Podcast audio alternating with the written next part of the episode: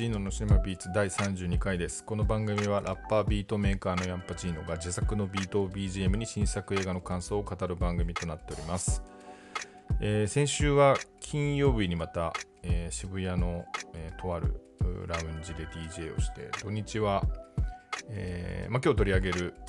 うマンデイズをシネクイント、渋谷のシネクイントに見に行った以外は、えー夜は、え2日ともライブを見に行くというかなり音楽エンタメ三昧な週末を過ごしてたんですけどで土曜日見に行ってたのはあの、まあ、電気グルーブ、えーのライブですね、えーこれのワンマンをみなとみらいに最近できたピアアリーナ MM っていう、まあ、本当横浜アリーナと多分同じぐらいなんですかね。かなりでかい、えーアリーナで、えやるということでそれを見に行きました。であのまあ僕ぐらいの世代の人は結構多いかもしれないんですけどあのやっぱりカルチャー的な影響を一番受けているのが、えー僕はやっぱ電気グループで、えーまあ、元はその中1ぐらいの時にあの AM ラジオを聴き始めて、まあ最初は伊集院光の、えーオーデカナイトっていう日本放送の番組があってですね、えーそれで、えーまあ、まだ伊集院光もテレビ全く出てないぐらいでどんな見た目か分かんないまま聞いてたんですけど、えーその中のミニコーナーであの電気グループがいてですねあの当時ココっていう、まあ、これ誰ももう分かりますかね？あのアイドルグループとかも番組やってた記憶がありますけどあのその中で電気グループもやってて、まあ、それをきっかけであのオールナイトニッポンの2部、えー夜中の3時から朝5時までえーやってるやつを、えー聞くようになってですね、まあ、それは本当に、まあえー120分テープに、えー録音してみたいな。で聞きまくるみたいな生活してて。あの、まあそまあ、その話の笑いの感覚っていうのがやっぱりそれまでテレビとかで見れてたものと全然違ってあのかかなりカルチャーショックだったんですだったんですね。中1ぐらいの自分には。でかつあの笑いもそうだし、えーその音楽、えー紹介される音楽も、えーま、テクノですよね。海外のテクノ。で、ま、特に割と印象に残ってるのはあのロッテルダムテクノ。あのガバって言われるもんですよね。オランダとかの、ま、本当に BPM140 以上の。で、まあ、速いのはもう200超えてくみたいな。あのまあちょっとおかしな音楽だと思うんですけどあのそういうものも紹介されてたりとかしてですねあの、まあ、音楽的にもそのお笑いというかあのそのカルチャー的なところもむちゃくちゃ刺激を受けてですね、まあ、ちょっと脱線するとそのガバというかロッテルダムテクノ、まあ、ガバって言った方がわかんのかな。まあ、なんとなくイメージできるかわかんないんですけど、とにかくスピードが速くて、ちょっと、あの様子のおかしい音楽で、まあ、当時、あの男子校の中学生だった、その悶々とした自分にはなんか、あのまあ、刺さるというかですね、まあ、要はエネルギーがあまり余ってて、まあ、部活も別に対してやってないしみたいな自分には、なんかそのいかれた感じがすごい好きですね。まあ、当時あの、スピードフリークっていう、これほぼほぼ知らないと思うんですけど、まあ、それ多分電気のラジオでも紹介してたんですけど、あの、それもそれが好きで、えーなんか親と喧嘩した時に、あの、まあ、人によっては例えば激しいロックとかパンクみたいな、まあ、今だったらヒップホップなのかもしれないんですけど、あの、爆音で聞くみたいなあると思うんですけど、あの僕は中1中2ぐらいの時でその親と喧嘩した時はその反抗の気持ちを示すためにあの自分の部屋でそのロッテルダムテクのあの 200BPM とかする音楽をかけて反抗の気持ちを表してたんですけど、まあ、今思うと相当気味悪かっただろうなっていうのはすごい思いますよね。はい。まあ、という関係ない話なんですけど、まあ、それぐらい影響を受けて、まあ、それがきっかけで、まあ、あの、まサブカルみたいなものにあのしあの入っていったのも多分それもきっかけがありますしあの興味が湧いてきたっていうまああの電気と近いところで言うと天久正和さんの漫画とかあの、まあ、もっといろいろあったと思うんですけど、まあ、そういうものを好きになったりとか、まあ、もちろん音楽はそこから、えーいわゆる野外レイブみたいな高校生になったらあの、まあ、高校生でも行ける日中のレイブみたいなのがあったんですけど、まあ、そういうの行ったりとか、えー、まあクラブ行けるようになったらクラブ行ったりとかしてであのー、ちょうど大学生ぐらいの時にあのワイヤーっていう、えー、横浜アリーナでですね。そういうテクノのでっかい、えーまあ、レイブイベントですよね、まあ、それもちろん あの電気グループも出たりとか。で海外の DJ 呼んだりとかっていうのも行ったりとかしてっていうところで。まあなんだかんだで未だに聞いてるって感じで。でそのワンマンで言うとちょうど最後のワンマンがその2019年そのピエール、えー、滝さんが、えーと、逮捕された時で、あの、行こうとしてた30周年ライブが、えー、チケット買ってたんですけどそれがキャンセルになっちゃってそれ以来ってことで、まあ、結構感慨深い感じで、えー、おそらく、えー、来てた人もそういう人が多かったと思うんですよね。で僕はあのえー、まあ、こんな感じなんで、ファンクラブ、あのファンクラブって言わないんですよね、電気グルーヴのあのファンクラブ。あのカスタマークラブっていう、その、ファンって別にお金払わないファンはいらないので、あのお金払うカスタマーを大事にしますっていうコンセプトでカスタマークラブっていうらしいんですけど、あのそれで買ってたんで、結構前の方の、あのむちゃくちゃ広いアリーナなんですけど、すごい前の方で見てて、で、まあ多分自分と似たような人たちが僕の席の周りは多いんですよね。ちょっとそういう長年のファンみたいな人たちが。なんで年齢層むっちゃ上で、まあ言ったらおじさん、おばさんって感じの、え、人たちが多かったんですよね。まあ他の席は普通に若い人もいましたけど、特に、えー、そういう人が集まってて、で、一応座席して、えー、だったんですけど、で、隣が、えー、隣の人がですね、まあ、結構見た感じでも、あのおじさんっていうか、あのちょっと疲れたおじさんみたいな感じの人が一人でいてあの、まあ、ずっとスマホを見ながらこう下向いてる感じで、えー、くたびれた感じまあ、ちょっと失礼な感じで言っちゃってますけど、まあ、年齢も意外と変わんないのかもしれないんですけど、あのまあ、そんな感じでなんか大丈夫かなこの人なんかあの、まあ、割となんですか激しいあの電気グループのライブってまあダンスミュージックなんでちょっと踊ってしまうようなライブなんですけど、あの、なんか乗れるのかな、この人とか思いながら、まあ、なんだかんだで始まって、えー、まあ、盛り上がって、あの自分も踊ってたんですけど、なんか隣のその人がですね、あの、まあ、盛り上がった時に、あの、いわゆるハンズアップみたいなのをする人が多いと思うんですよね。手手をこう突き上げたりとか、まあ、拳を突き上げるような人も、まあ、いなくはないかもしれないし、あと、まあ、なんか拍手してみたいな人も多いと思うんですけど、なんかその人は、あのー、なんですかね、いわゆるガッツポーズみたいなのをするのがすごい可愛いというかですね、なんかいいなってすごい思いながら、なんかこう、これぞっていう曲がかかった時とか、なんか盛り上がりの時に、その人はあのガッツポーズして、あの拳を突き上げるというよりはこうちょっとこうスナップ効かせてこうグッと拳の内側が自分の方を向くような感じのガッツポーズしてなんかそれがすごい可愛いらしいなっていうのを思ったっていう感想はありました。はい。まあ、はい、かなり全然関係ないですけど、まあすごい、えー、久しぶりに踊って疲れて、まあ、翌日はですね、えー、また全然変わるんですけど、ノラ・ジョーンズの来日ライブが武道館であって、まあ、そっちはあの完全着席で、まあ、すごいしっとりした感じ、まあ、本当なんかジャズ、まあ、まあ、武道館なんででかいんですけど、ジャズライブハウスでいるような心地いい感じで、あのまあ、前日疲れてたんです。ちょうどよかったですけど、えー、うっとりしてきたって感じですね。まあ、ノラ・ジョーンズ、まあ、この映画のポッドキャストなんで無理やり言うと、そのマイ・ブルーベリー・ナイツの話、ウォン・カーワイ監督のとこもあるんですけど、意外と内容を忘れちゃってるんで、もう一回ぐらい見たいなという感じには思ったりしました。はい。長くなりましたが、オープニングでした。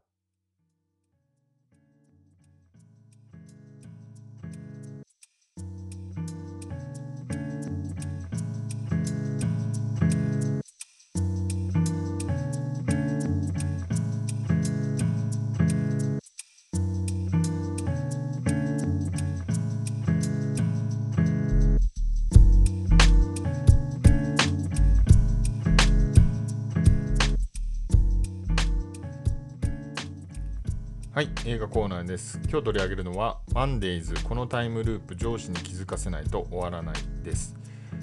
で、えっ、と、これ、あの、渋谷のシネクイントに見に行ったんですけど、えー見て終わ見終わるまで気づいてなかったんですけど、どうやらあのまだ先行上映期間中らしいんですよね。なので、あんまり、えー上映関数は多くないので、えーまだ見た人は少ないかもしれないんですけど、10月28日、えーから、えー全国公開となりますので、えーまあ、今日はあまり、えーまだ見てない人が多いという前提でネタバレがそこまでないようにしたいと思うんですけども、えーとこの映画自体がもうタイトルからしてタイムループってことを言ってるのと、えー予告編とかあらすじでも結構、えーある程度のことまで言ってるんでその範疇は、えー言うと思いますけど確信に触れるような、まあ、終盤の展開などについてはあのわからないように喋りたいなと思っております。はい、で、えっ、と、はい、この映画はですね、え社員全員が同じ1週間を繰り返す小さなオフィスを舞台にしたオフィスタイムループムービー。えーまあ、結構言っちゃってますね、えー14歳のしおりの竹林亮がメガホンを取り YouTube 短編映画「ハローブランニューワールド」の夏木さゆりが脚本を担当したコントラの丸いワンが主人公の吉川明美を闇金内島君シリーズの牧田スポーツがタイムリープの鍵を握る部長を演じる、えーということです。で、えーストーリー、えーこれがかなり言ってますけど、まあ、これは公開してるということで言っちゃいますけど、えープレゼンの準備で大忙しの月曜日の朝、彼女は後輩2人から同じ1週間を繰り返しているという報告を受ける。えー一人また一人と自分たちがタイムリープにとらわれていることを確信していく社員たち。しかし脱出の鍵を握る部長だけは一向一向に気づく素振りを見せない。この終わらない1週間から抜け出すべく社員たちはあの手この手で部長にタイムリープのことを気づかせようとする。ということで、まあ、このストーリーもそのタイトルの、このタイムループ上司に気づかせないで終わらないってことを言っているということなので、まあ、そこはもう OK ということで、話していきたいと思います。はい。で、えーまあ、まず最初に結論から言うと結構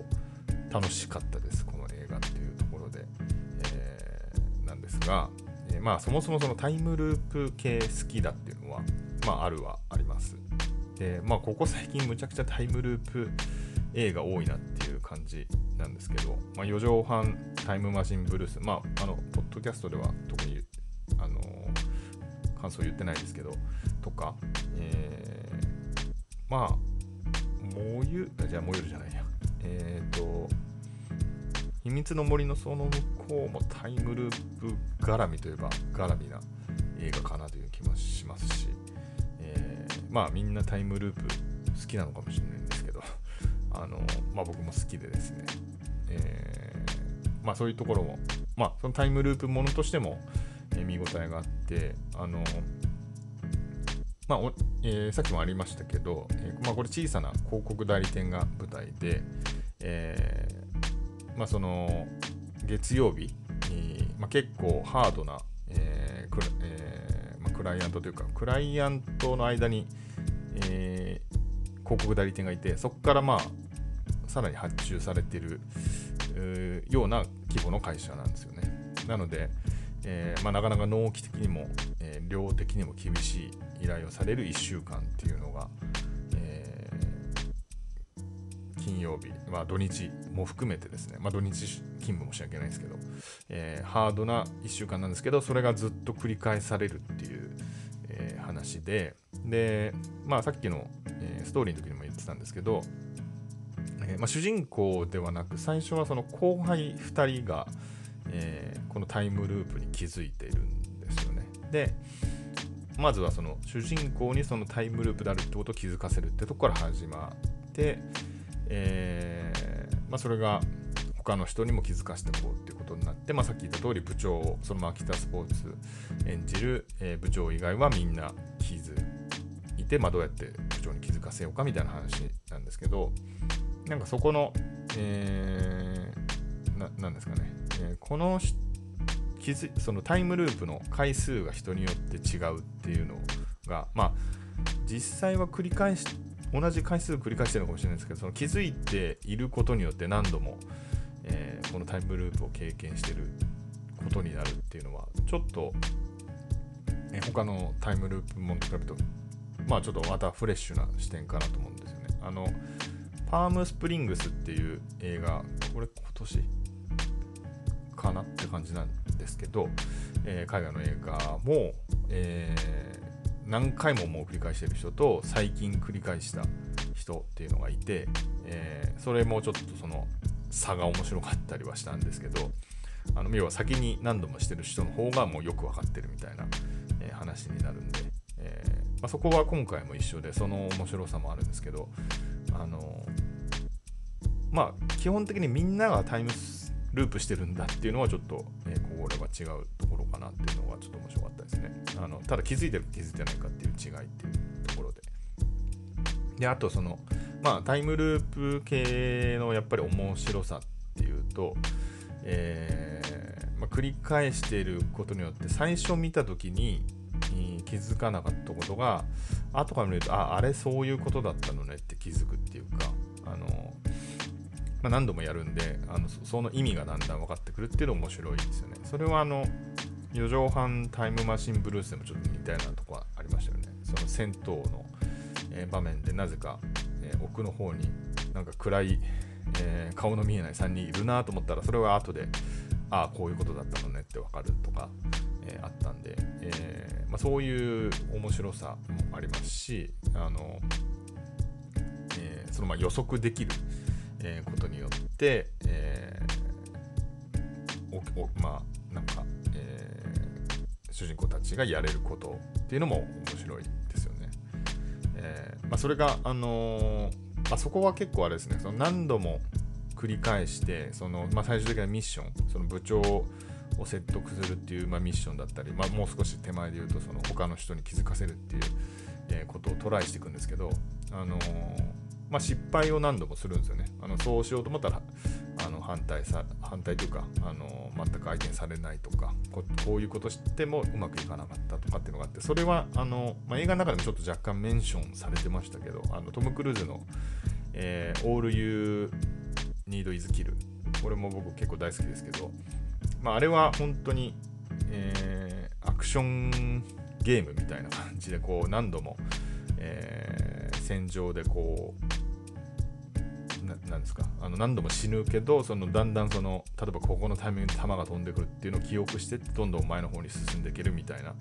えー、いうのが本当はゲーム感覚みたいな感じあれゲームが原作なんでまあ本当そうなんでしょうけど日本の映画があゲームが原作なんで。で今回の、えー、マンデーズもそういう、えー、こう繰り返していくことで習熟してこうミッションクリアしていくみたいなところ。まあちょっとゲーム感覚の部分っていうのがやっぱり面白いなっていうふうに思いましたね。でまあちょっとあのむっちゃめんどくさいこと言うとあのー、結構なんですかその主人公が違う行動したらこの後半違うことになるんじゃないかみたいな問題。えー、っていうのはあのアベンジャーズっていうか MCU とかでは結構言われるじゃないですか。その歴史が変わる的な、えー、それが結構この映画ではまあ一応あ結構無視っていうところはあって、まあ、そこは、えー、気にならなくもないんですけどまあでも映画自体がまあの、えー、面白さがまあ割とそれをそこまで気にさせない、えー、内容にはなってたかなというふうに思いますね。でまあそのタイムループとしての、えー、面白さはすごいある、えー、ですけど、まあ、それに加えて、まあ、この映画ではその広告代理店、まあ、特に小さな広告代理店、まあ、広告代理店じゃなくてもいいんですけどその、まあ、会社の仲間たちとの、えー、チームでの仕事みたいなテーマっていうのが、まあ、途中からだんだん感じられるようになってくるんですよね。で、まあ、それがうーん、まあ、とてもまあ、みんなあこういう組織とかで働いたことがあるような人だったら、あの白いし、まあ、グッとくるようなところなのかなっていうふうには、えー、思いましたね。あのまあ、やっぱり、まあ、自分もなんかそういう感覚ちょっと忘れつつありますけど、そのなんかだんだん自分で、まあ、この主人公みたいにちょちょっと中堅ぐらいの人だと、まあ、割とこう自分でこなしてる感みたいなのも出てきたりとかして、えー、まあ、自分がこうどう評価されるかみたいなことに割と、えー、注意が向いてるし、まあ、それが自分によって成し遂げられてるっていう気持ちが非常に強くなっていくし、まあ、この、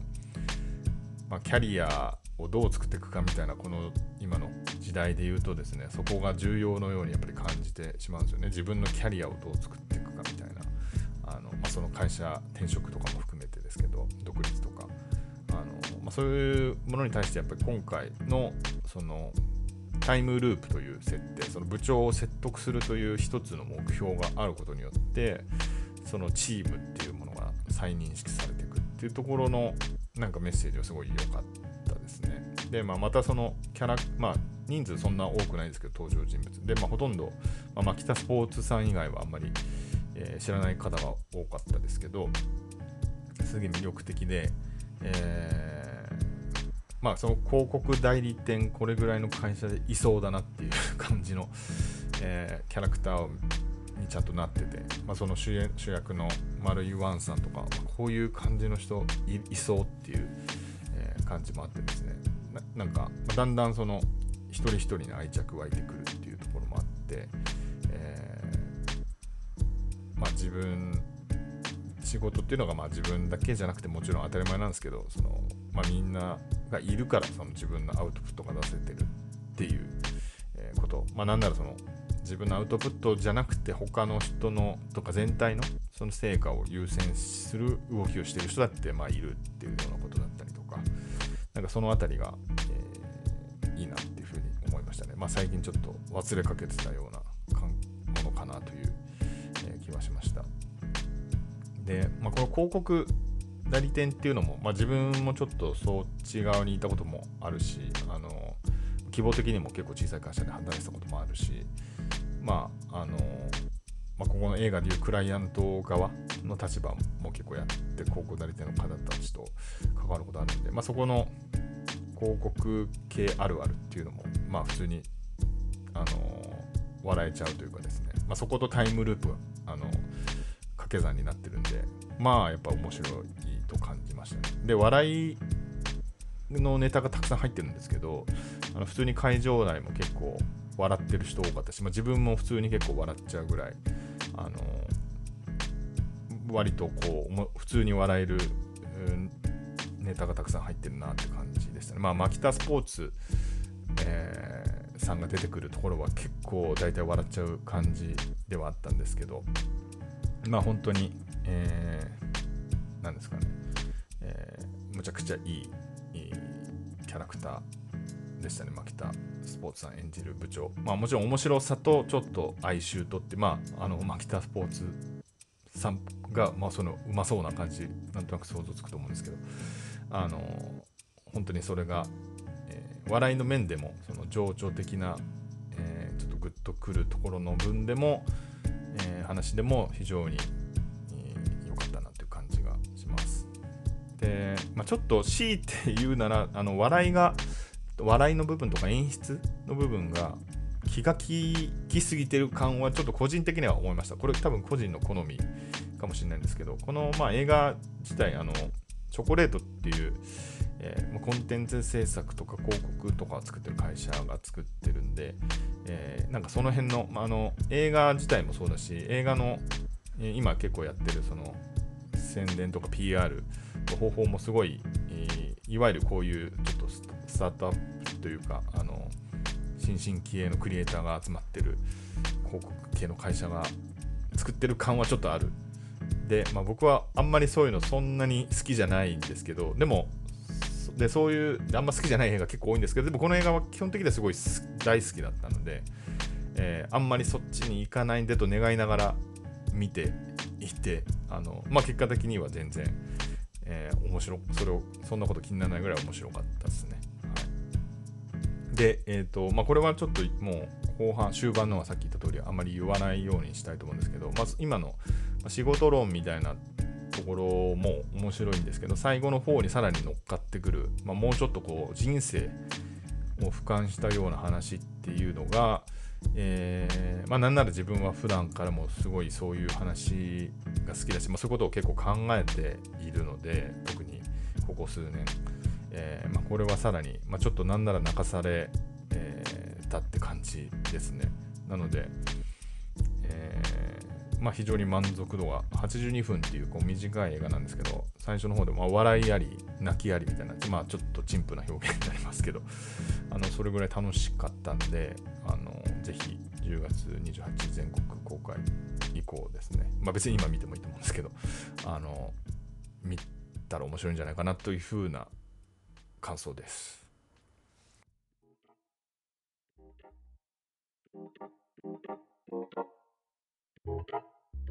は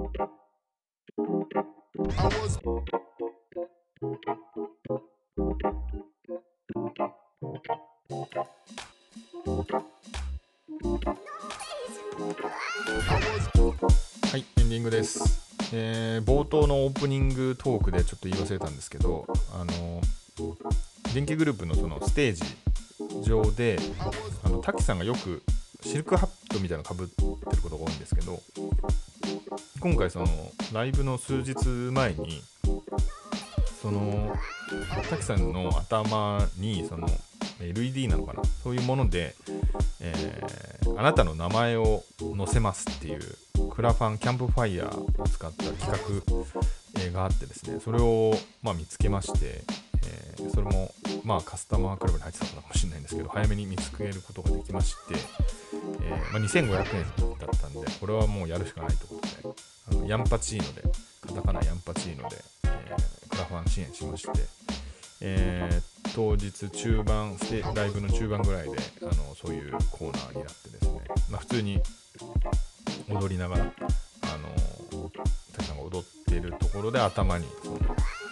文字が次々と現れるみたいなけどで、まあ、注目して見てたら、まあ結構早めのところでヤンパチーノっていうのが出てきて、えーなんとも言えない、